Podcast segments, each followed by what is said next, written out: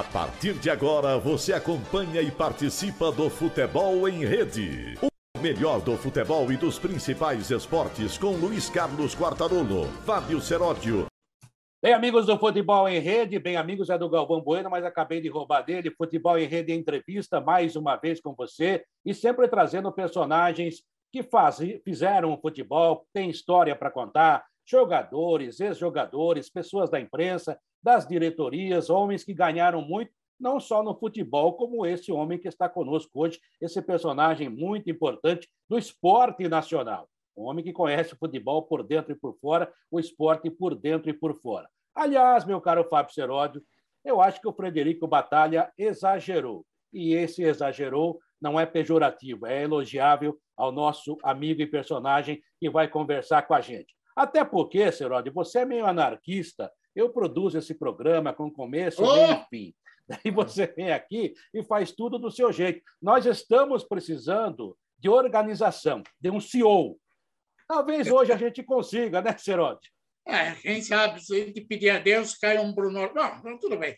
José Carlos Bruno, ele foi atleta, preparador físico, auxiliar técnico, técnico, CEL, que você falou, foi presidente de clube, trabalhou em Fórmula Vôlei, Fórmula 1, vários clubes no futebol brasileiro. É lógico que todo mundo lembra dele. O Palmeiras, mas não foi só o Palmeiras que ele trabalhou. Ele fez milagre em várias, várias frentes. É até difícil de apresentar, porque é um cara que eu gosto pra caramba. A gente tem uma convivência eu, de mais de 20 anos com ele. É um dos personagens do esporte que eu admiro profundamente. José Carlos Brunoro. Como eu dividia na época da Parmalat, você era o titular e eu era o reserva, Quartarolo. Eu vou manter o rito. Você, como titular, faz a primeira pergunta. Isso na cobertura do Palmeiras, né? Porque você não queria trabalhar, eu era obrigado a trabalhar mais que você, porque a qualidade era a mesma, né, Cerote? Meu caro José Carlos ah, Brunor. Controvérsia, que... que é isso? É, José Carlos Brunor, olha, eu fico muito feliz em te rever, né, agora aqui nos nossos programas e também você já participou em outras edições que eu estive em outras situações, né, em outras casas. E eu fico muito feliz em, em revê-lo, né? Estou vendo que você está bem. A gente está contornando a pandemia como como pode. E você não faz falta não, não só como um amigo, como um entrevistado importante que sempre foi. Você é um cara que faz falta para o futebol, para o esporte. Eu sei que você continua no meio, atuando, mas você realmente mereceria um, sabe, seria um consultor maior para muitas coisas que estão acontecendo no futebol brasileiro e até na América do Sul.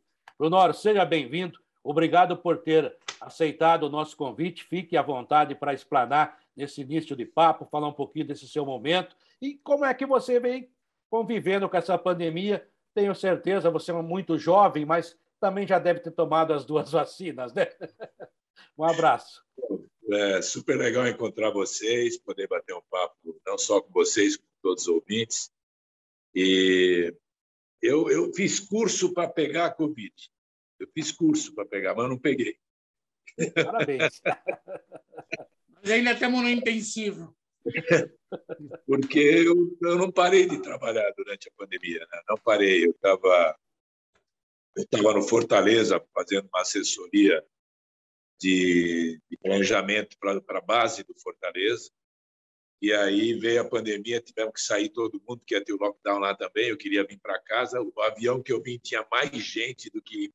Parecia aqueles caras voltando do Afeganistão. Parecia que ia sentar gente no corredor. Né? E eu falei para a Cristina, quando eu cheguei, olha, estou achando que acho que já somos os primeiros. Né? E aí eu cheguei em casa, aquela coisa toda, depois de um tempo, eu fiquei fazendo algumas consultorias também, fui viajar quando podia, quando não estava fechado. Aí fui para o Cruzeiro. No Cruzeiro convivi o tempo todo, viagem todo fim de semana para casa. Eu trabalhava dia de semana lá, vinha para fim de semana para casa. Depois é, vim para o Curitiba, mesma coisa, convivendo com o João. Eu fiz 20 testes de Covid e não peguei nada, graças a Deus. Eu estou com 71 anos, né? Então, é, eu falei para minha mulher assim, Deus me, agrade... me, ajudou até, porque se eu ficar parado, eu ia morrer. Se era de Covid ou não, eu ia morrer. Né? Porque se eu ficar parado, eu morro, né? Então, é, ele me presenteou podendo trabalhar e sempre recebendo propostas de trabalho, graças a Deus. E passei cinco meses também no Curitiba, organizando todo o planejamento, montando esse time que está aí, que acabou sendo nós que montamos. E depois eu tinha que fazer uma cirurgia no joelho. Estou é, com o joelho biônico, até o remake do Homem de 4 milhões de dólares eu vou fazer. Então, é, e aí depois, agora entrei numa área muito legal, que até eu, propositadamente eu fiz isso. A Zinzane é uma empresa de moda feminina, e começando com a, com a masculina, e ele quer atrelar o marketing dele ao marketing esportivo também.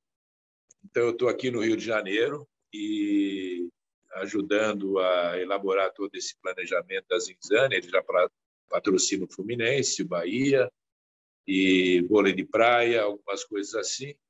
E agora eu entro numa parte mais empresarial, dizer assim, de, de poder passar a minha experiência na montagem do departamento esportivo de uma empresa. Então está ótimo, está tudo bem e graças a Deus é, sempre nativa, né? E com o esporte que é o mais importante. Você é competente é assim mesmo, vai, Ele falou que vai operar o joelho. Fiquei com medo de ele falar, estou voltando lá, né? Porque o cara não para, né? Não, ele já operou, tenho foto do joelho dele. Depois então, um dia eu mostro. Ah. Ah, vai jogar de novo.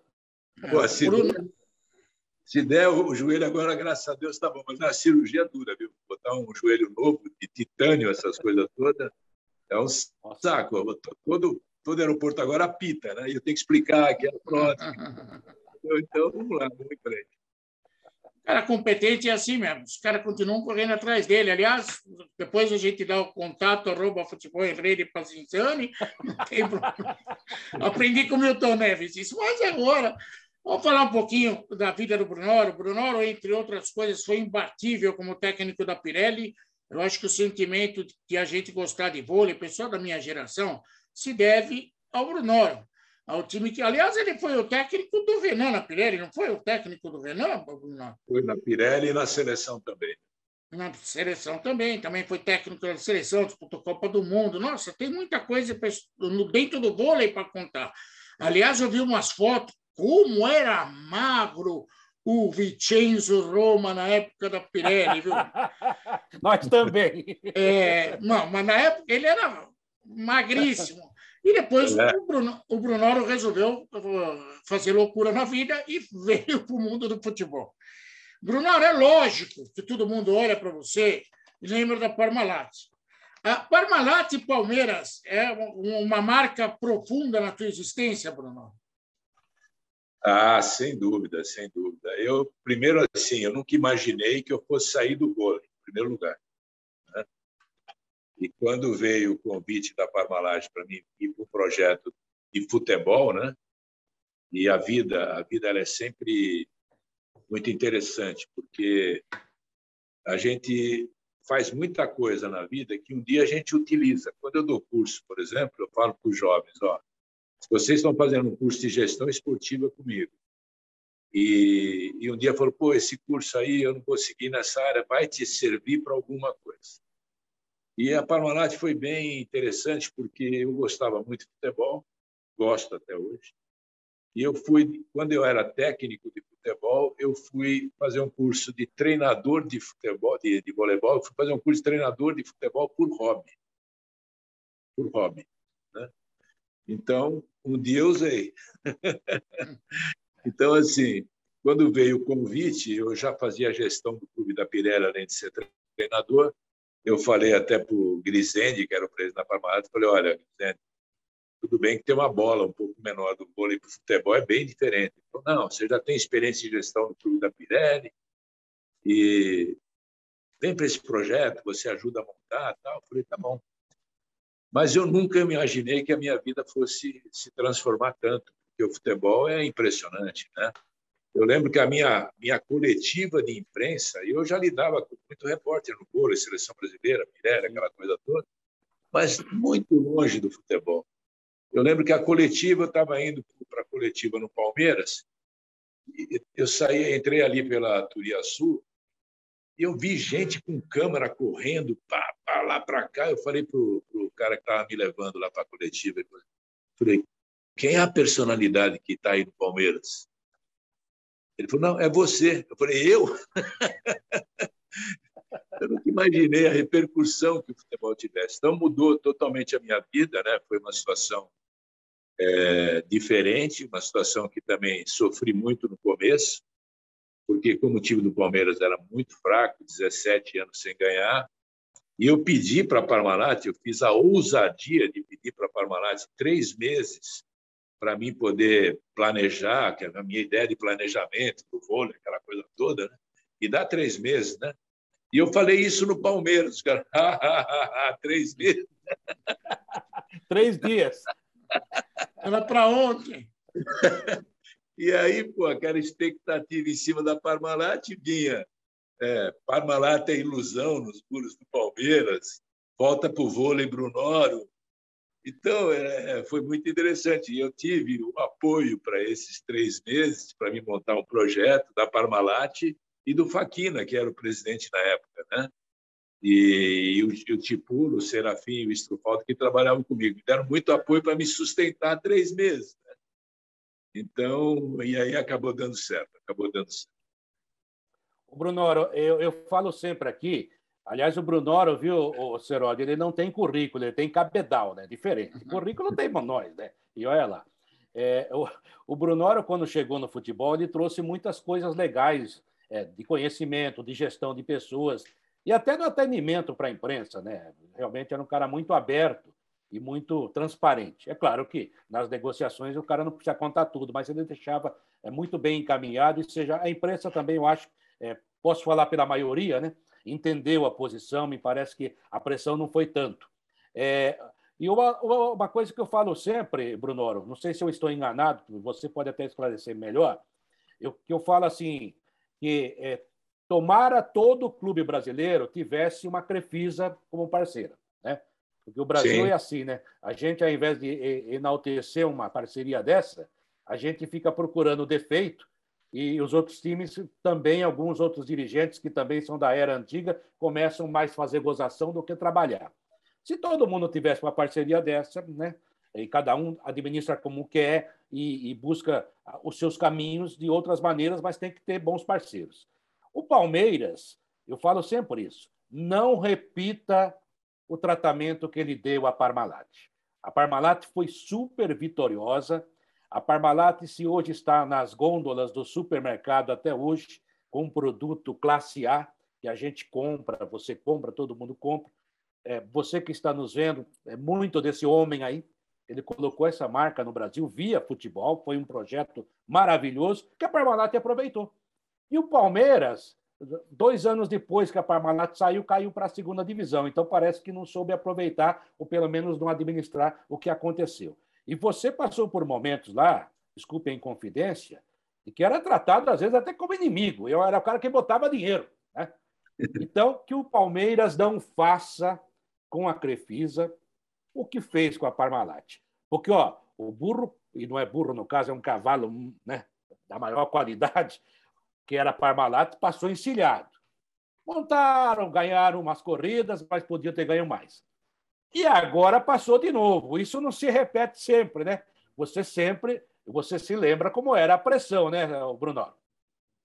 Sem dúvida, a Crefisa caiu do céu, vamos dizer assim, né? No momento que a Parmalat e a, Palmeiras estava. E tem que ser tratada com tapete vermelho todo dia, todo dia, né? É, a discussão de que forma ela administra o Palmeiras ou não, esse é um outro, esse é um outro porém. Cada um sabe é, os seus problemas. Eu não sei direito, por exemplo, como é que é a relação, mas de qualquer forma tem que ser super respeitada, tem que ser é, aquilo que eu falo, tá? é que você falou, tem que aproveitar e muito, e muito, porque além da, de ser uma marca forte, é uma marca que tem atributos de gostar muito do Palmeiras, né? quer dizer, tem um, já dentro do sangue dela corre o sangue palmeirense. Então, acho que tem que aproveitar muito. É, é, você vê como é que são as coisas. O Dualib, que era o presidente do Corinthians na época da Parmalat, é, uma vez ele me chamou para almoçar lá. Né? E ele querendo entender um pouco o processo, aquela coisa toda, e ele falava assim, menino Brunora, me chamava de menino. O Dualib morreu com 100 e poucos anos, né? Infindável. Menino Brunoro, você me traz um problema. Você me traz um problema porque todo mundo quer a Parmalat. Me arruma uma Parmalat para o Corinthians. Ele falava assim, me arruma uma Parmalat para o Corinthians. Mas você vem junto, hein? Ele falava e eu falava assim, se eu vier junto, os caras me matam aqui, né? Que eu falo que eu sou palmeirense. Não, não, não, não, isso aí a gente dá um jeito e tal. Então, o Dualib enxergava isso na época. Ele mesmo era um dos poucos que enxergava isso. Né? É, e de um clube arquirrival. Né? Quer dizer, então ele fala, menino Brunoro, você me traz um problema, todo dia eu ando aqui no Corinthians. Ô, seu Dualib, quando é que você vai trazer uma Parmalat tipo Corinthians, sabe? Então, ele brincava com CB, é, a importância que isso tem, não só em termos de negócio, em termos de patrocínio, em termos de dinheiro, como em termos de credibilidade que um grande patrocinador tem junto à torcida. O Brunora, que... só uma coisinha, viu, Cerote, para complementar. Eu falo sempre aqui, se, se eu falava besteira, você me desminta, por favor, que a Parmalat no Brasil salvou a Parmalat da Itália? Olha, ah, não nesse sentido. Né? É, o que, que aconteceu? Ela salvou a Operação América do Sul. Tá? Porque quando projeto do Palmeiras deu certo, deu certo, ela, ela começou a expandir, porque ela tinha uma dificuldade muito grande de entrar no Brasil.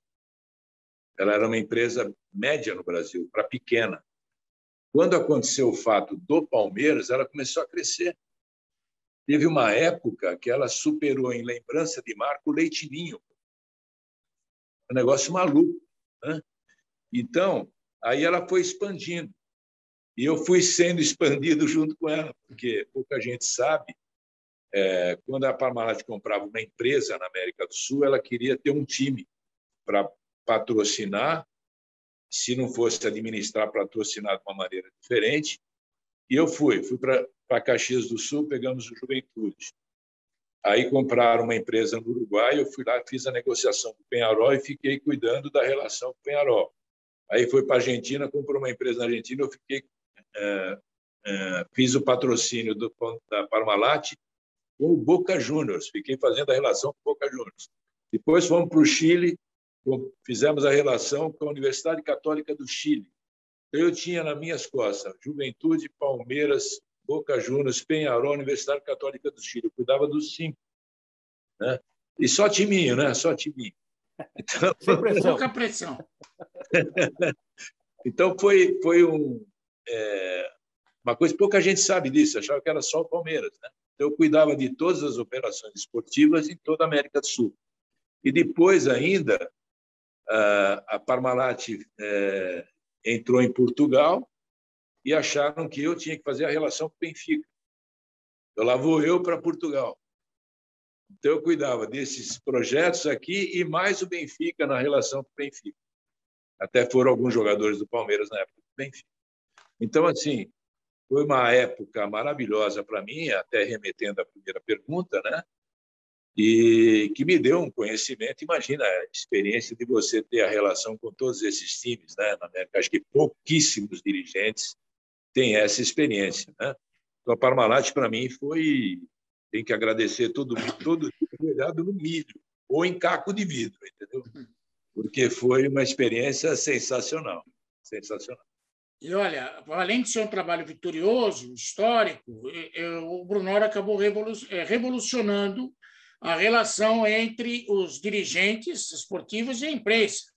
Porque até então, Bruno, não sei se já falaram isso para você, a relação era aquela pior possível, mais mentirosa do que verdadeira. E você é. foi um tipo de pessoa que tinha uma relação muito mais verdadeira do que mentirosa com a gente. Então, todo mundo tinha um carinho, um respeito por você enorme, você sabe disso, mas foi uma revolução. Eu, se tivesse que eu postei o um nome para a Liga de Futebol, eu diria José Carlos Brunora. E está na cara, para mim, a minha opinião. Alançado. É, o, que, o que eu penso assim, até eu levei, é, eu que criei uma assessoria de imprensa para o esporte amador na Pirelli. Não tinha. E eu levei o Esperandi, o Luiz Carlos Esperandi, hum. ele era um repórter do Diário do Grande ABC lá de Santo André. Eu falei, você não quer fazer um negócio diferente? vamos criar uma assessoria de um clube poliesportivo, papapá, e aí depois eu levei ele para o Palmeiras também. Mas a relação, praticamente, eu sempre digo o seguinte: o esporte ele é composto de várias situações que compõem o espetáculo. E a imprensa é um deles. Então, eu não posso, de maneira nenhuma, ficar o tempo todo brigando com a imprensa. O problema é assim: eu posso discordar, mas eu não posso uh, distratar. É lógico que eu vou distratar quem vai falar mal do meu caráter, quem vai falar da minha vida pessoal, eu vou distratar. Agora, de eu ser criticado profissionalmente ou coisa do tipo, faz parte do nosso show, professor. Faz parte do nosso show. É, é, até tinha, é, e até tem até hoje, né? redações de, de imprensa que é, elas são conservadoras, a outras são é, midiáticas, tem que criar polêmica tal. Então eu tentava entender cada uma delas para poder dar entrevista. Então eu fazia assim, olha, essa, essa eu sei que pô, era um pouquinho mais polêmica, eu tenho que, tenho que tomar um cuidado a hora que eu vou dar entrevista. Essa não, essa é um pouquinho menos. Mas tem que atender todo mundo, tem que atender todo mundo, entendeu? E hoje eu acho muito chato algumas coisas que acontecem. As perguntas são repetitivas e as respostas a mesma coisa. Entendeu? Então fica é, uma coisa totalmente fora do natural, né? porque é, é tudo robotizado. Né? Então eu também criei essa relação, até porque eu representava uma, uma empresa que ela tinha que ter uma boa relação com o público, uma boa relação com a situação. Então eu tinha que tratar bem. Agora, o tratar bem, ele vem de mim, não é uma coisa que eu criei. Ah, eu vou falar, não, é da minha pessoa. Né? É, eu respeito todo tipo de profissional. Não vou respeitar quem vai falar da, do meu caráter, coisa do tipo, da minha vida pessoal. Né?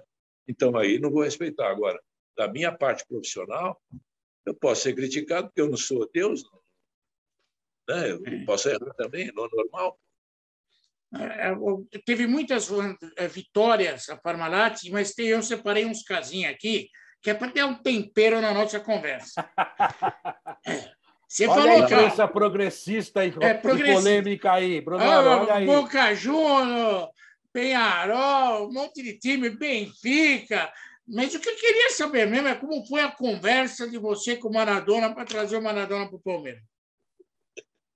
Porra, primeira frustração desse negócio aí foi eu não ter chegado a falar com o Maradona.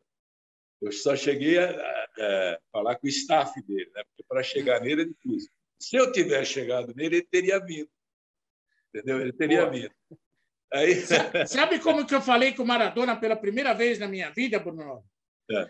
Eu tava, ele tava, o Sevilha veio jogar contra o São Paulo. Eu entrei de maluco no hotel e entrei no, no elevador. E ele cobrava 5 mil dólares para dar entrevista.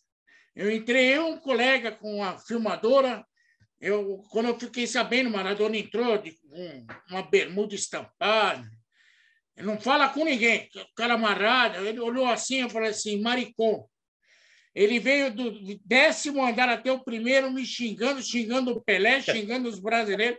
Fiz a maior entrevista no dia. Provocador, tá vendo? O Bruno, olha isso aí, tá vendo? É. Maradona foi uma situação real mesmo, real. É, ele estava saindo do, Nápoles, e a Parmalat falou assim, pô, que tal, Bruno, você ir para a Argentina e tentar o Maradona? Né? Eu falei, o quê? Não, vamos lá, faz. Você adora projeto? Leva um projeto para Maradona. Eu falei, porra, vamos lá, né? Fazer o quê? O não eu já tenho, né, Bruno? O não já tem, pelo menos vou comer um bife de chouriço na Argentina, que é um espetáculo, né? Tá tudo bem. Aí peguei meus amigos lá da Parmalat Argentina e, e marcamos uma reunião com o staff. E fomos adiantando, fomos adiantando, adiantando, parte financeira, parte de projeto. Ah, chegou no final, é, ele, os, assessores falaram: oh, Bruno, você, foi tudo legal, tá, mas o Maradona, se ele jogar no Brasil, a Argentina mata ele. se ele jogar aqui, os argentinos não vão perdoar não vão perdoar, porque era, naquela época era muito mais rivalidade do que é hoje. Hoje tem um monte de jogador argentino aqui, né? Então ele falou, não vai rolar o Maradona, disse que não vai fazer isso com o povo argentino. Então foi, foi assim que acabou, mas adiantou bastante. Adiantou bastante. Tá vendo só, Serode? Tá vendo? Já que você deu uma cutucada, eu vou fazer uma brincadeirinha aqui.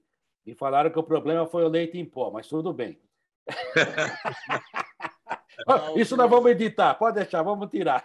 O Bruno evita, evita isso, tem os componentes aí que fica perigoso, entendeu? Então já. É verdade. O negócio é o seguinte, Bruno. É, é, você conviveu no futebol, mas como disse o Serode, você trouxe muita coisa do vôlei. Show. O, o Bruno, é que ele não paga a internet e de vez em quando ele dá uma travada. Mas, é, mas ele, ele volta, pode ficar sossegado que ele volta. Uh, já que ele está pensando no que ele vai falar, Bruno, tem uma outra que eu separei aqui da época da Parmalat, como a gente convivia. Alguma coisa a gente lembra. Como lembra, por exemplo, do Marcelo Bielsa. Você xingou muito o Marcelo Bielsa também, Bruno? Se eu xinguei, eu só tentei ele. Não, tentar eu sei que tentou, mas ele disse não. Você xingou ele porque ele não, ele era maluco, mas nem tanto. Não. O Bielsa, é, vou dizer uma coisa para você. É um dos caras que eu, eu nunca vi tanto conhecimento de futebol como eu. Só que o Bielsa não foi na época da Parmato, foi agora com o Paulo Nobre. Ah. Tá? É, a gente queria trazer um técnico, a gente sempre sonha alto, né? Tem jeito. Aí marcamos uma reunião com o Bielsa na Argentina. Eu reservei uma sala de hotel por duas horas, duas horas, e ele enrolando. Ele ficou, ah, vai ter que ser tal dia. Ele enrolou dez dias para marcar a reunião. Quando eu entrei na reunião, ele veio cheio de caderno, cheio de dados. E ele falou assim: espalhou tudo pela mesa. Eram todos dados do Palmeiras. Todos dados do Palmeiras. Ele tinha mais informação de juniores do Palmeiras que eu mesmo tinha. Entendeu? E aí vai e fala desse jogador, porque esse jogador não está jogando, qual a característica desse, qual a característica daquele. Eu falei, pô, se eu soubesse, eu tinha um monte de treinador, eu não sou treinador, né? Pô. E aí, é, as duas horas se passaram. Aí eu reservei mais duas. Né? E aí já estava nos finalmente, e, e aí ele falou, olha, eu tenho uma proposta da França, é, vou, vou, vou apagar o, o nome do time, que são esses valores. Vocês podem pagar? Falei, não. não dá. Então, ele tinha um contrato, uma proposta, e falou: eu não vou poder trabalhar por menos na França, Europa, papapá, mas se vocês pagarem, sem dúvida nenhuma eu vou. Isso foi no finalmente. E aí eu reservei mais duas horas para ficar falando com ele de futebol, cara porque era sensacional, sensacional. Então, nós de, de duas horas passamos a seis, foi uma conversa maravilhosa, as ideias dele, o que ele pensava, pá, pá, pá. Então, foi um espetáculo, um espetáculo. Isso é legal. Essa história eu não conhecia, não. Eu conhecia que vocês tentaram trazer o Bielsa, e o Bielsa é meio maluco, acabou dando para trás na última hora. Eu não sabia que tinha. Não, não, não. É, não, foi legal, legal. Essa história toda. Enquanto o Cartarolo começa a ver se ele consegue roubar a internet do vizinho, eu continuo falando com você aqui. Brunoro, cá entre nós, é, você é um cara que fez história no Palmeiras. A história do Palmeiras acabou sendo, até certo ponto, uma cruz difícil de carregar para você, porque competente você é. Tanto é competente que você foi, fez vários trabalhos mundo afora dentro do futebol também falou do Cruzeiro, falou do Curitiba, tem, nossa, Santos, Português, tem tanto lugar que você passou. Mas o, o fato de ter conseguido título, resultado acima daquilo que era esperado no Palmeiras, de alguma forma foi uma cruz difícil de carregar? Não, não foi uma, não, não foi uma cruz, né? Porque eu depois que eu saí do Palmeiras, eu fui para a Fórmula 1, fiquei seis anos lá. É, e aí voltei, eu achei que eu ia passar um ano sabático na Fórmula 1 para aprender também uma gestão hiperprofissional, acabei ficando seis. Né? E quando eu voltei, é, os grandes clubes, é, por achar que eu tinha uma relação muito forte com o Palmeiras, também não queriam me contratar. E aí eu comecei a fazer trabalhos é, é, diferentes. E, e eu sempre gostei de trabalhar no futebol através de uma empresa, porque se você trabalhar como funcionário do clube, né, não dura, é complicado. Então, o Abílio Diniz falou para mim, Bruno, você não quer? Eu, eu tenho o sonho de criar um projeto diferente no futebol. Eu falei, eu tenho na cabeça. Hum. Ele falou, pô, o que, que é tal aí? Estava ele, o Soleiro tal. Falei, é, é da gente começar um time ao contrário, começar pela base e chegar no profissional. E aí ele viu as ideias e tocou. E eu fiquei oito anos no Pão de Açúcar, seis anos no Pão de Açúcar, sete anos no Pão de Açúcar. Criamos um projeto sub-15, sub-17, depois sub-20 e depois profissional, que foi um sucesso, que virou até o DAX, tal, tal, no Rio e em São Paulo. Então, é, eu pude criar projetos é, que, vamos dizer assim, davam vazão a minhas ideias. Então, isso foi muito legal, entendeu? Então, você trabalhar com a Parmalat, depois voltar para o Brasil, trabalhar com a Bíblia Diniz. Então, para mim, foi sensacional, sabe? Foi, foi diferente, mesmo que eu não tenha trabalhado em grandes clubes, assim, de marca, e nem e, e o grande clube que eu voltei a trabalhar como funcionário de clube foi o Palmeiras, que foi dificílimo com o Paulo Nobre, não trabalhar com o Paulo Nobre, trabalhar na fase que nós trabalhamos, entendeu? E aí é complicado, é complicado. A vida do clube é muito política, muitas essas coisas. E eu tenho uma maneira de trabalhar que eu sou muito, é, como se diz, a gente entra na ferida, né, para poder resolver os problemas. E no clube, quando você não é de fora, isso causa muitos problemas. Então, assim, não foi um peso, não. Foi uma coisa legal que me deu oportunidade de fazer coisas no futebol que eu sempre imaginei fazer e contribuir. Talvez se eu fosse trabalhar só em clube como funcionário, eu teria passado aí por 20 clubes e não ter feito nada. Né? Você foi coautor de um livro sobre futebol profissional? É, eu fiz um livro é, chamado 100%, 100 Futebol Profissional, junto com o. Oh, meu Deus! Meu amigo até faleceu agora. Bom, depois eu lembro e fizemos um livro junto para deixar um legado. Mas ali era uma cartilha para você montar um departamento de futebol. Né? Que a gente, quando escreve coisas desse tipo, tem coisas muito agradáveis. Eu fui dar uma palestra em Belém do Pará, hum. e chega um senhorzinho muito humilde, eu trabalho com escolinha de futebol, senhor o senhor pode assinar esse seu livro, que é o meu livro de cabeceira. Olha que coisa linda. É, legal. Né? Então, assim, é, são coisas que, que marcam a gente, né? que é muito legal. Mano, Bruno, é, você acredita que a Liga um dia possa existir no Brasil? Não a Liga que, para mim, a Premier League na Europa, a Liga nem tanto, que tem mais problema do que é, solução na Liga. Mas a Liga de Futebol Profissional um dia vai vingar no Brasil? porque agora os caras falam então o primeiro presidente. Eu acho que ainda não temos a grandeza de espírito para discutir o futebol sem puxar tapete para o seu lado. O que, que você acha? Bom, quando começou esse movimento da Liga agora, eu fiquei mais otimista. Fiquei mais otimista. Até porque é, os clubes têm que ser reacionários ao modelo de futebol no Brasil. Tem que ser reacionário, né? apesar de, de terem grandes cotas financeiras, ainda é bem pequena, não comparando com a Inglaterra, tá outro papo, mas bem pequena do que pode gerar no Brasil. É, o grande problema disso tudo é o seguinte: liga é liga, é união. O corporativismo é está todo mundo pensando a mesma coisa. Se essa liga contratar uma empresa especializada em organização é, que não seja um dirigente de clube presidente, que não seja um presidente de clube, não. Ele tem que ter um comitê que cobre esses profissionais. E esses profissionais têm que ir para Inglaterra, têm que ir para Espanha, têm que ir para Itália, têm que ir para os Estados Unidos para ver como é que funciona. Não adianta pegar um cara daqui, se falasse assim, Bruno, você quer pegar a liga? Eu falo, ah, não sei, preciso estudar muito a fundo.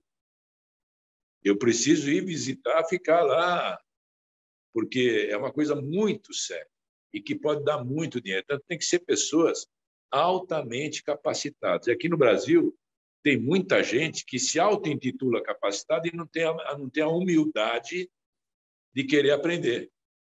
Eu tenho 71 anos e fico na internet buscando curso para mim fazer. Entendeu? Por quê? Porque o mundo é muito rápido. Então, assim, eu passei três meses nos Estados Unidos, é, fui convidado para montar o departamento de futebol do Delta São Francisco, lá em São Francisco, é, na segunda liga do, dos Estados Unidos. Hum. Eu fui lá dar minha contribuição e saí de lá contribuído. Entendeu? Porque eu aprendi, eu, eu aprendi tanta coisa em três meses de Deltas que é sensacional, pô, sabe? Que eu falava, putz, que coisa bacana, tal, tal. E um time pequeno que estava começando e, e foram me buscar para ajudar a montar o departamento de futebol.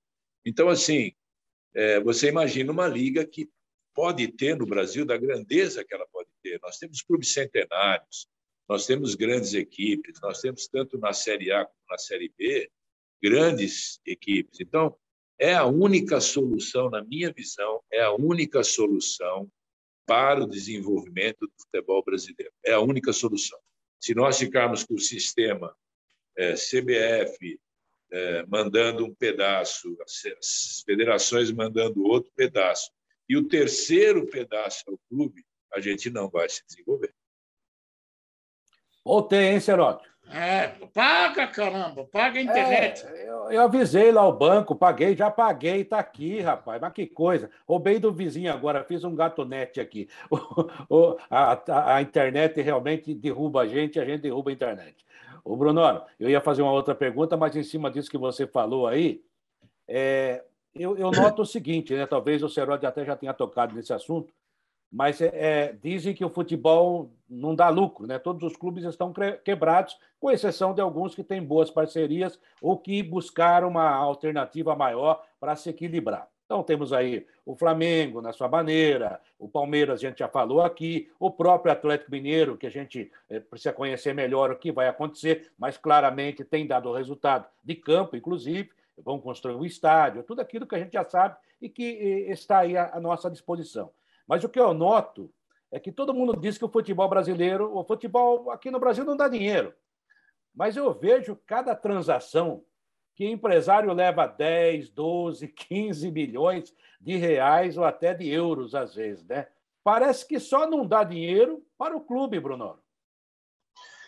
Quartarolo, é, eu, eu acho isso incrível também, desculpa, acho isso incrível. Eu não consigo entender uma empresa que fatura de 300 a 350 milhões de reais ano, tem alguns clubes aí até mais, dá prejuízo, não entendo. Então, assim, eu estive no Cruzeiro três meses. É, o presidente me chamou para é, me participar consultando os diversos departamentos. Um bi de dívida, um bi, um bi.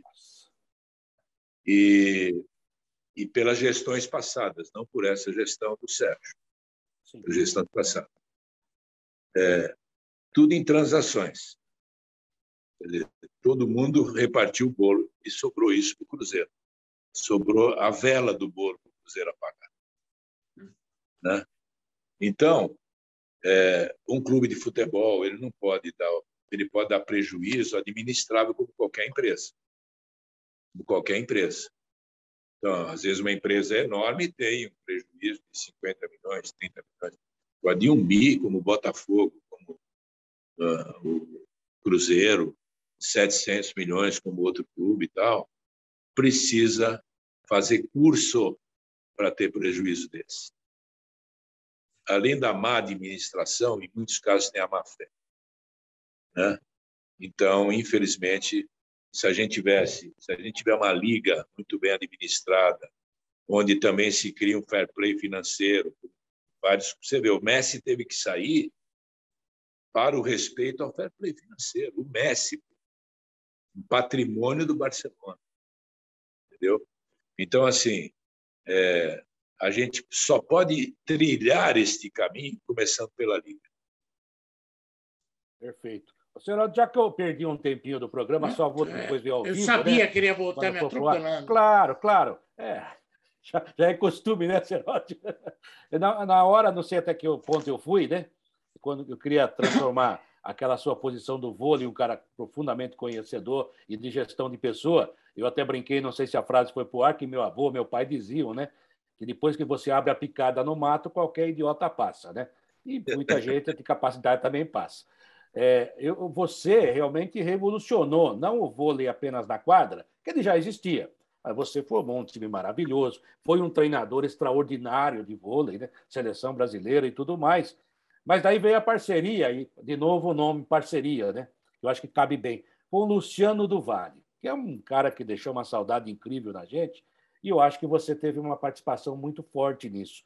Eu queria que você falasse um pouquinho sobre isso, né? Porque, como você mesmo disse, agora você era só do vôlei. E depois que você veio para o futebol, as pessoas acham que só sabe, você é só do futebol. Mas, na verdade, você tem uma participação muito efetiva é, de tudo que aconteceu no vôlei depois. Porque você realmente, como dizia meu avô, abriu a picada. É. Bom, é, é engraçado isso mesmo, né? porque o Brasil vai de fases. Né? Ninguém lembra que eu sou medalhista olímpico. Né? Verdade. Atlanta. É, então, para você ter uma ideia, uma das minhas frustrações, eu não gosto de falar de frustração, porque parece que a gente se apequena, né? Uhum. Tocha olímpica da Olimpíada aqui no Brasil. O cantor carregou, é, empresário carregou, eu não fui chamado para carregar. Então, é, campeão pan-americano, medalha de bronze pan-americano, medalhista olímpico, eu vejo um monte de cara carregando e não tinha nada a ver. Então, essa é a memória que se tem do esporte brasileiro. É, o Bruno é do futebol, acho que ele nunca ganhou esse troço aí, nunca fez nada. É, eu fui para o Irã, é, me pediram para fazer um time aqui para levar para o Irã, para jogar lá a, a, a, agência Comércio Brasil-Irã. Eu cheguei no Irã com um time de futebol lá, é, tinha jovens talentos, tudo. De repente, eu recebo um convite da Federação Iraniana de Vôlei para me prestar uma homenagem. Né? Recebi um quadro maravilhoso tal. Nunca ninguém lembrou isso no Brasil. Né?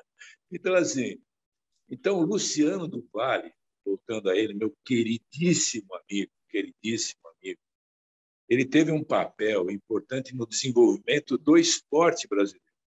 E do vôlei, então, nem se fala. Tanto é que ele ficou Luciano do vôlei. Né? Não era do vale, era do vôlei. Com ações, queria fazer um jogo no Maracanã. Esse é um cara louco. Né? Um cara louco. Eu fui, quando eu assumi a seleção brasileira, minha estreia foi dentro do Morumbi, no jogo no Morumbi. Entendeu?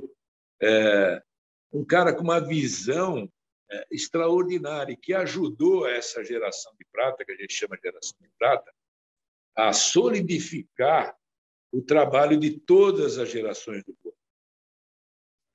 Foi lá atrás que a gente criou um projeto, um planejamento, e que, a, que, a, que o vôlei seguiu, felizmente, por todas as outras gerações. Então, é, é, ele soube contribuir nesta hora e soube contribuir enquanto ele viveu. Né? Então, um cara extraordinário que teve, para nós que trabalhamos naquela época desbravando, porque a gente ia para um jogo de vôlei. Quando eu jogava, por exemplo, ia para o vôlei os melhores amigos. Pô, vai quebrar meu galho, vai me assistir jogar lá, pô, com uma namorada, alguma coisa assim. Uhum. Né? Quando começou a geração de prata, a gente parecia uma banda de rock, cara. Tinha 10 mil pessoas dentro do ginásio e mais 5 mil fora. Eu vou te dizer uma coisa: tinha hotéis que a gente precisava mandar a gente olhar os, quartos, os quartos se não tinha menina escondida nos quartos. Olha aí. Eu só pedia para o meu não. Né?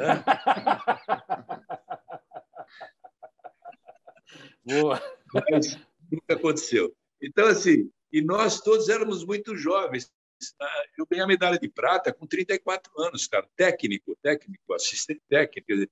Imagina comandar uma geração. A gente começou esse trabalho com 30 anos, eu, Bebeto, Jorjão, nós éramos muito jovens. Muitos daqueles jogadores nós tínhamos jogado com eles. Entendeu? Então, tudo foi uma novidade que, felizmente, houve a sequência. Não foi um trabalho perdido. houve a sequência. E o Luciano foi fantástico.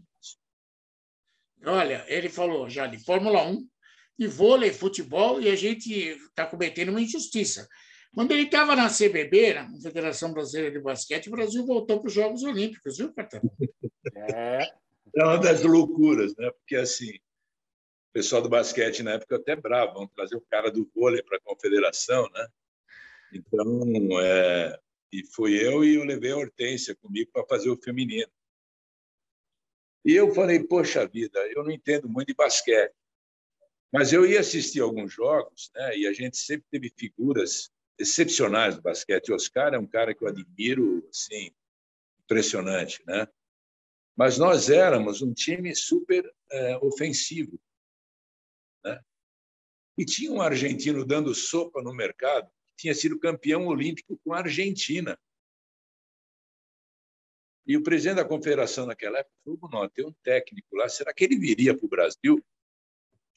Eu falei, cara, esse papo eu sei fazer. Eu, eu tenho uma frustração, não trouxe um argentino para o futebol, de repente eu trago um basquete. Boa. Aí, é, um cara campeão olímpico. Só que, imagina, quebrar a tradição de treinadores na seleção brasileira trazer um técnico argentino para uma seleção brasileira de basquete. Né? Nós estávamos há 12 anos sem ir para a Olimpíada. Aí eu falei, eu vou para lá, vou, mostrar um projeto para ele. Né? Rubem Maiano, pessoa espetacular, revolucionou o basquete aqui também, e nós fomos para a Olimpíada. Então, isso é uma alegria que eu tenho interna, muito grande, que você lembrou, e o Maiano conseguiu a classificação do Brasil para a Olimpíada, ganhando da Argentina dentro da Argentina. Foi. E quando ele entrou no estádio, ele foi ovacionado, ele não foi vaiado, ele foi ovacionado e aplaudido na decisão que poderia levar o Brasil para a Olimpíada. Olha que coisa espetacular.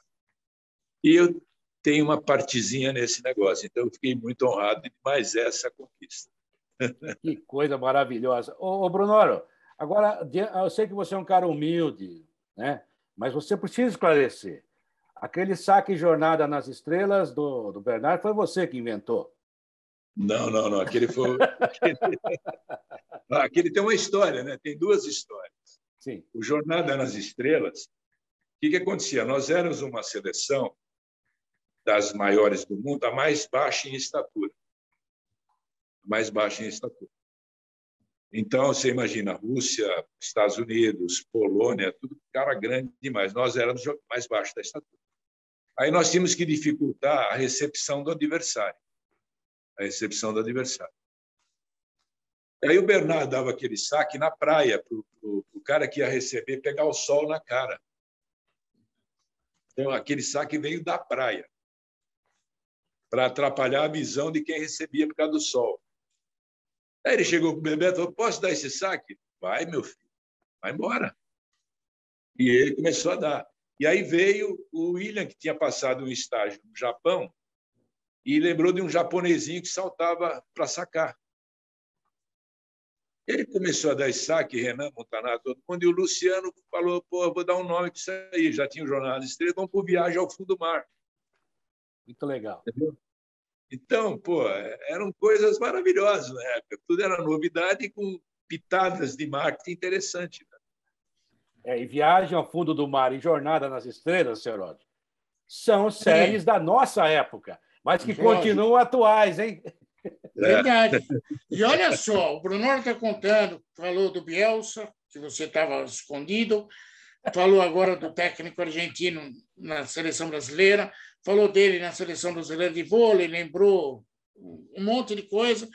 E eu queria que você, Bruno, falasse um pouquinho. Ele levou o Felipão para o Cruzeiro também. É, o Felipão, eu adoro o Felipão. Eu também. É um cara vencedor. Infelizmente, vai acontecer aquele desastre do 7 a 1 ele e ele vai, é, ele vai ficar marcado para o resto da vida. Mas é um vencedor. Ninguém vai falar Ninguém eh, joga pedra em árvore que não dá fruto, não é assim que nós descobrimos isso hoje? E ele então... não merece aquilo, não merece. É um cara trabalhador, impressionante. Sim, um cara sensacional. Mas eu queria que você contasse um pouquinho histórias de bastidores com o Bruno. Você tem alguma coisa que você guarda de bastidores que você morre de rir quando lembra? Tem uma porção, cara. Quantas horas é o programa? É bom, não tem problema. Tá você pode contar desde vela que pega fogo no hotel até. Verdade. Cara, uma das mais engraçadas foi a contratação do Roberto Carlos. Do União. Roberto Carlos era, era um jovem de 17 para 18 anos, a grande revelação brasileira. E eu nós tínhamos um time, porque todo mundo lembra do time do Palmeiras, que pareciam que eram jogadores já experientes. Os experientes a gente trouxe para dar retaguarda aos jovens. Então a gente trouxe Zinho, Mazinho, Sérgio Sampaio, Sérgio Sampaio já estava. Subimos o Evaí, aí os jovens eram Roberto, Edmundo, Edilson, que eram jogadores jovens e precisavam amadurecer. Eu fui contratar o, o Roberto lá em Araras, ele era do União São João da Araras. E o dono do União São João da Araras era palmeirense. Eu já fui com essa informação. Né? O cara é palmeirense. Mas imagina o cara que é dono de uma, é, de uma usina de álcool. O cara sabe pouco de negócio, né? pouco. E chega lá o Brunoro das Candongas para falar com o cara. Aí ele pega e bota uma garrafa de uísque no meio da mesa. E pensei que ele ia botar cachaça, porque tem uma usina de álcool, né? Botou, um belo uísque, por sinal que eu gosto, gosto de uísque. E aí ele encheu o copo dele e encheu o meu. Eu falei, já me ferrei nessa transação. Esse cara aqui vai me dar um fogo, eu vou pagar o que ele quiser.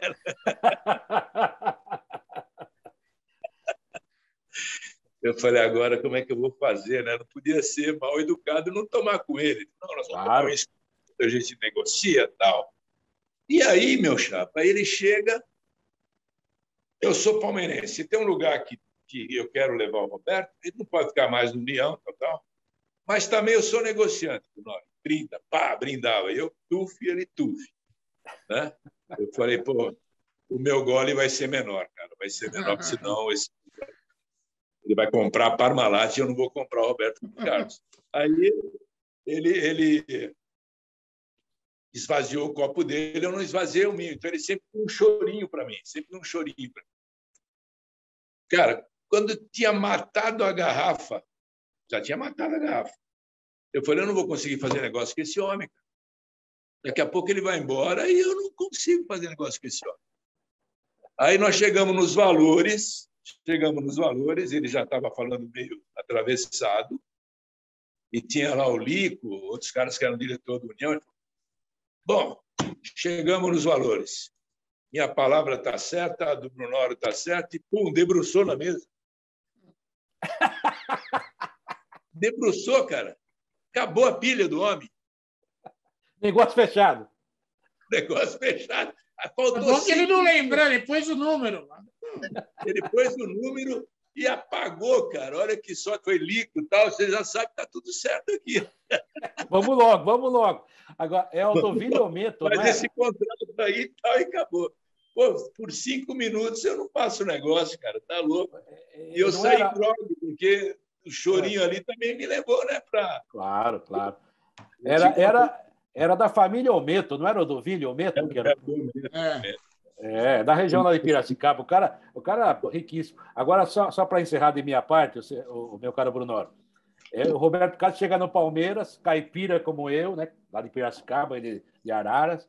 Aí aquela primeira mulher dele, né? agora já separou, queria é. voltar para Araras porque não se adaptava em São Paulo.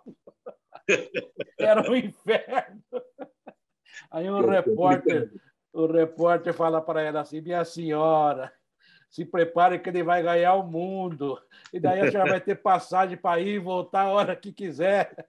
Ele falava assim: ela me enche o saco, ela disse que vai levar meus filhos embora. Foi fácil contornar, o Brunoro? Não, a gente tinha umas coisas assim diferentes, né? Porque a Parmalat tinha um outro estágio, né? Quer dizer, muitos jogadores, inclusive, iam porque é com o sonho de jogar no Parma ou jogar na Europa. Sim. Tanto é que existe, assim, que a Parmalat ela é, atrapalhou o mercado, que ela começou a pagar muito pelos jogadores. Uhum. De salário, não. De salário, não. Ela pagou pelas transações. E não muito, porque ela tinha o dinheiro à vista para pagar e pagava. Uhum. E o salário era um salário de mercado que pagava em dia, não levava 120 dias para pagar. Sim. Né? Uma vantagem. Era uma vantagem, porque naquela época, três meses, você perdia o passe, porque naquela época era o passe. Sim. Então, se você deixasse pagar três meses de salário, o jogador não era mais do clube, ele ficava livre. Né? E até tem uma história rapidinha aí. O Zinho, por exemplo, quando veio para o Palmeiras, é, eu falava, eu preciso trazer agora que eu estou chegando só jogadores vencedores. O Palmeiras está perdendo há 17 anos. Eu preciso trazer cara que já ganhou. Não posso mais trazer cara que já perdeu, só cara que já ganhou. Porque você, quando quer crescer na vida, você tem que estar ao lado dos campeões, cara. Sim. Não adianta estar. Você tem que estar ao lado do tubarão, não da sardinha. Sim. Entendeu? É isso que funciona, entendeu? Tá certo. Então, assim, é... aí eu soube que, através de um empresário, que o Flamengo estava quase vencendo o terceiro mês para pagar o Zinho. E eu preciso de um cara como o Zinho, um cara bom caráter, vencedor, bom jogador. Aí veio o Márcio Braga. É, fui falar com ele. Ele falou: Ah, eu quero tanto pelo Zinho. E eu sabia quanto era a folha do Flamengo. Uhum. Se ele não pagasse aquela folha, ele estava ferrado. Entendeu? Eu falei, não, esse valor é muito alto. Eu te ofereço X, que era um pouquinho abaixo da folha. Você está louco? Não sei o quê, papapá. Não, falei, então, legal, Márcio, puta, que prazer te conhecer, um presidente legal tal, e zarpei. Eu falei, esse cara vai correr atrás de mim que ele vai precisar pagar a folha. Sim. Não deu outra. Estava chegando o final do mês e eu falei, esse cara não vai me ligar, vou ter que abrir as pernas, vou ter que ir lá e oferecer mais pelo Zinho, porque ele queria vender, que era uma maneira de entrar dinheiro.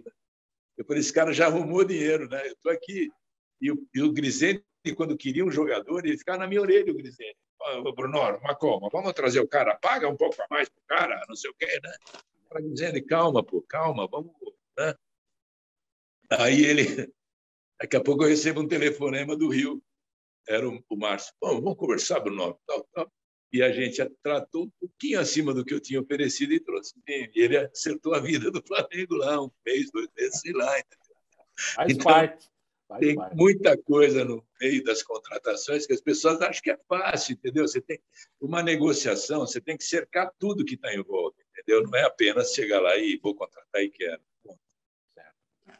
Bruno, para finalizar da minha parte, você, quando. Fala um pouquinho de Vanderlei Luxemburgo e seu lado espiritual. Pronto, vai.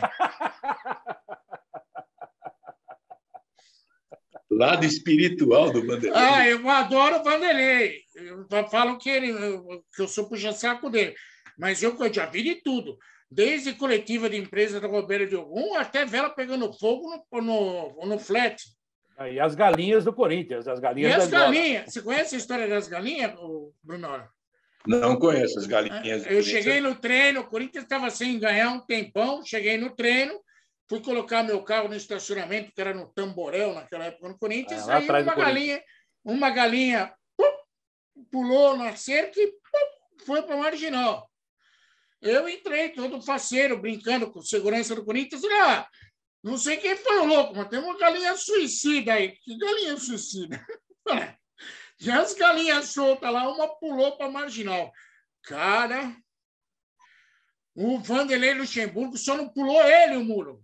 Mandou todo mundo correndo atrás da galinha, porque aquelas galinhas, se sumisse uma, o time não ganhava nunca mais. Aliás, viu, já que você falou do, essa história, ah. A história é a seguinte, viu, Bruno? É, cada gol que o Corinthians fizesse, tinha que comprar uma galinha da Angola. E a, e, a, e a, irmã dele era a mãe de santo, lá no Espírito Santo.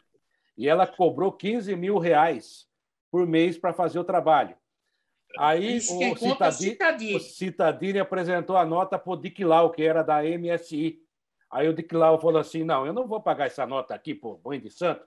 Daí o Citadini foi genial, falou assim: ó, negócio é o seguinte: Lá nos Estados Unidos, vocês não têm nem 13 terceiro andar de tão supersticiosos que são. A nossa superstição aqui, meu, é essa. Ele falou, bom, se eu levar dessa forma, eles pagam. Pagaram.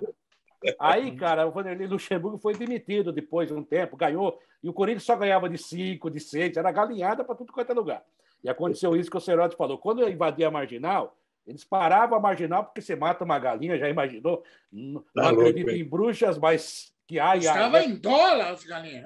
É. Aí o Pedrão, que era o, o, o gerente lá dos, dos, porteiros, quando o Vanderlei Luxemburgo foi mandado embora, foi falar com o seu Citadini. Ele falou: seu Citadini, estava afim de levar algumas para ele, né? Ó, oh, Vanderlei já foi embora, o que vamos fazer com essas galinhas? Falou assim: ó, oh, Pedrão, se você quiser, eu compro galinha para você, mas deixa essas aí, deixa morrer no tempo. Não mexe com isso.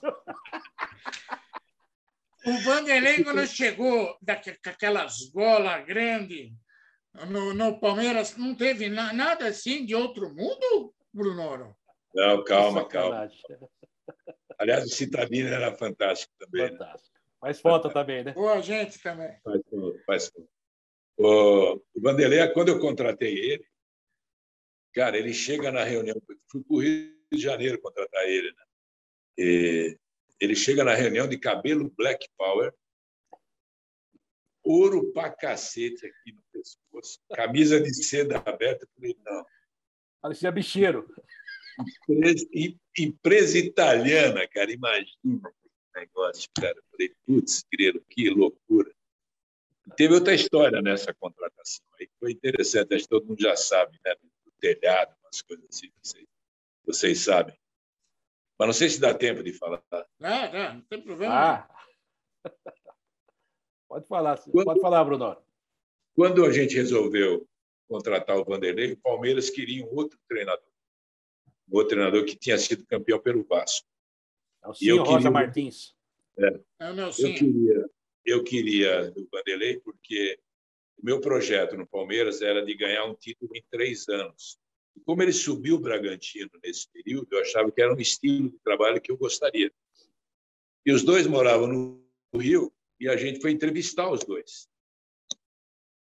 Aí nós fomos entrevistar primeiro o Nelson e ele falou: olha, se apresentou, o time já era bom, né? Parmalat já montada. Ele falou: eu estou com um problema aqui no telhado da minha casa e vocês precisam logo, eu não dá tempo de eu ir, que eu preciso arrumar o telhado da minha casa. Como é que eu vou fazer? Contrata um telheiro, pô. E aí, e até eu nunca contei essa história, até de preservar, né? Depois, um dia, encontrei o Nelsinho lá no Audax Rio, e ele contou essa história para o coordenador do Audax. Falei, então, Nelson, eu posso contar para todo mundo, né? Que ele não tinha ido para lá porque ele estava com problema casa. Aí, quem queria o Nelson era o Palmeiras, eu queria o Vanderlei. Aí eu já olhei, o Tipulo estava comigo, olhei para o Tipulo, agora vamos esperar o Vanderlei. Aí o Vanderlei chega com esse negócio, cabelo black power, cordão. falei, nossa senhora, o que, que eu vou fazer?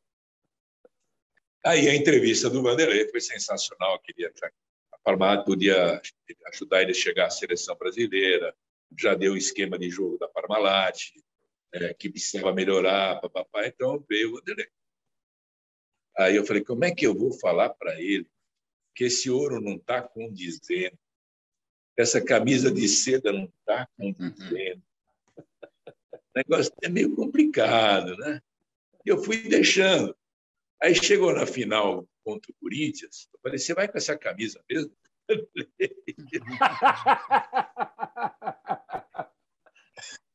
Pô, lógico que eu vou, essa camisa dá certo. O, o Dogum lá falou que essa camisa. Eu falei, mas se ganhar, depois você muda um pouquinho. Ele falou, tá. Agora, você, Bruno, você tem que ficar no vestiário desse jogo, no segundo jogo contra o Corinthians. Falei, mas como é que eu vou assistir o jogo do vestiário, cara? Não, não, não. Se eu descer do intervalo e tiver algum problema que você precise conversar com o jogador, jogador você precisa estar lá.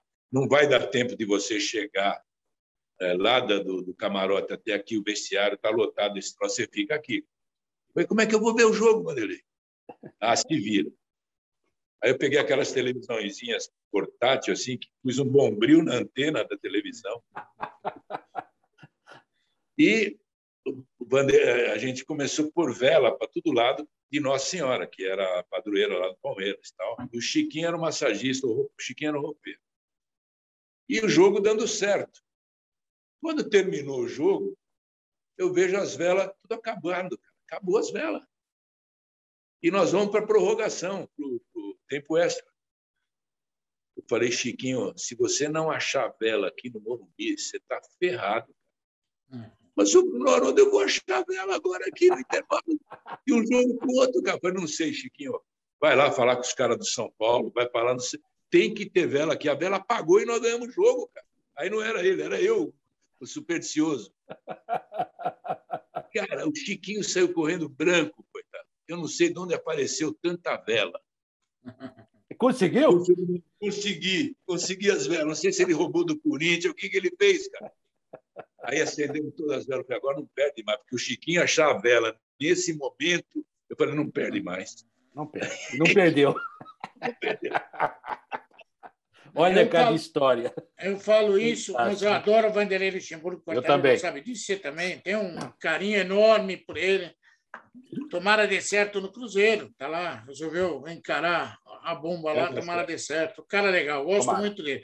Mas eu tenho muita história com ele, sabe? Desde sair de gatinho no corredor do hotel. Não, não, não, chega, chega, vamos para frente.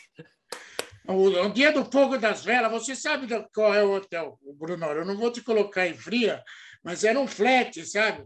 Aí ele botou as velas, tinha banheira, e ele botou as velas e esqueceu, baixou, caiu aquele, era uma cortina de plástico.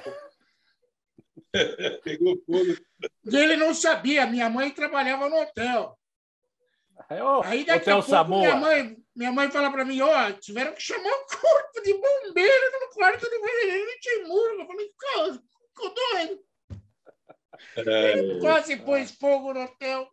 Vamos dar um abraço no, grande Brunoro. Esse Vamos. aí merece mais uns, um monte de programa, programa, né? Porque realmente tem muita história para contar e é a verdadeira história do futebol brasileiro. Brunoro, fico muito feliz em te ver mais uma vez, né? Suas histórias são maravilhosas, sua competência é indiscutível, né? É incomensurável em várias áreas e aqui você tem amigos, com certeza, e a gente continua torcendo por você. Como diria Albert Einstein, você muda de camisa, você muda de casa, você muda de carro, alguns até mudam de mulher, e vamos que vamos, nada contra, cada um vive sua vida, mas muda você não joelho. muda de amigo. Amigo você não muda, tá bom? É Obrigado, viu, Bruno? Obrigado mesmo. Eu que agradeço poder revê-los. É, graças a Deus a gente está sempre trabalhando com vocês também. A gente só trabalha porque tem competência, isso é uma com a marca dos profissionais, né? Eu trabalho também sempre para tentar deixar um legado. O esporte é uma, uma das coisas que eu sempre procuro fazer. É, e fico feliz de poder estar ainda atuando, recebendo convites, né, o tempo todo. E de rever vocês, pô, super gostoso. A hora que, que essa pandemia acabar de vez, é, a gente se encontra para tomar um café e, e aí batemos papo um monte para dar risada, com certeza. Menos menos o uísque, né, Seródio? Menos o uísque. Ah, até porque eu não bebo, mas a pizza. Eu levo uísque pronto. A pizza deixa comigo. Brunoro, um beijo no teu coração. Você sabe que você mora no coração da gente. Obrigado, viu? Valeu, Valeu Pode falar, Brunoro. Obrigado, obrigado. Não, só agradecer e vamos em frente.